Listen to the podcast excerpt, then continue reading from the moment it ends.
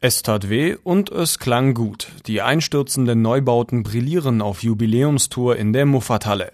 Von Michael Grill. Sie waren die Herren der Finsternis und machten die Kakophonie zur Kunst.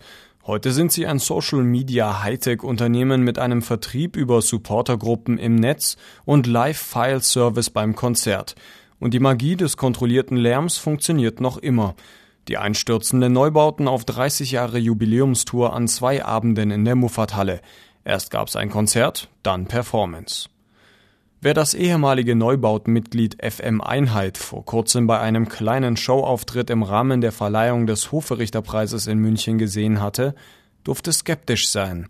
Kommt er wirklich mehr als ein bröckelnder Museumsaltbau? Es kam. Und die Halle war voll.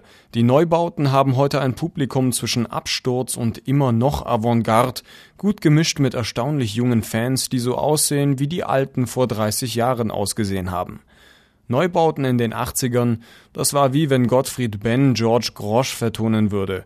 Ein Konzept, das man eigentlich nicht permanent erneuern kann. Doch die Band findet den Weg. Sie startet mit The Garden, macht weiter zwischen Dancefloor und Hörspiel und erhebt schließlich den Strawberry-Orkan der Beatles zum deutschen Autobahninferno. Sänger Blixer Bargeld, dieses Leidensgesicht der Republik, dieser Schmerzensmann des Rock, schaut inzwischen aus wie eine Mischung aus John Cale und Philip Boa. Sein Markenzeichen, der grelle Schrei, ist ein bisschen zur Joe Cocker-artigen Marotte geworden.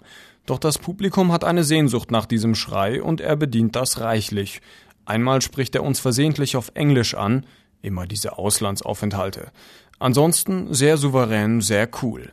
Es gibt ein bisschen halber Mensch, ein ganzes Haus der Lüge und natürlich den ganzen Fuhrpark aus Showgeräten von der Altmetallschütte bis zur Stahlfeder.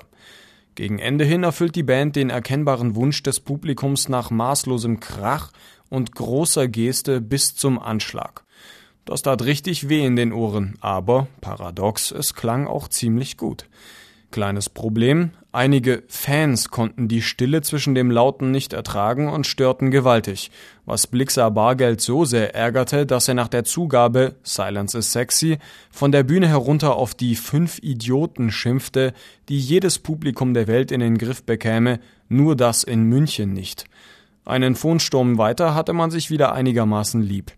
Fazit die Neubauten sind auch im 30. Jahr ein Klangmonster, eine Maschinenmusikfabrik, die auf die Stahlplatte haut, bis die Hosenbeine flattern. Nach zweieinhalb so fordernden wie anregenden Stunden ward Stille wirklich sexy.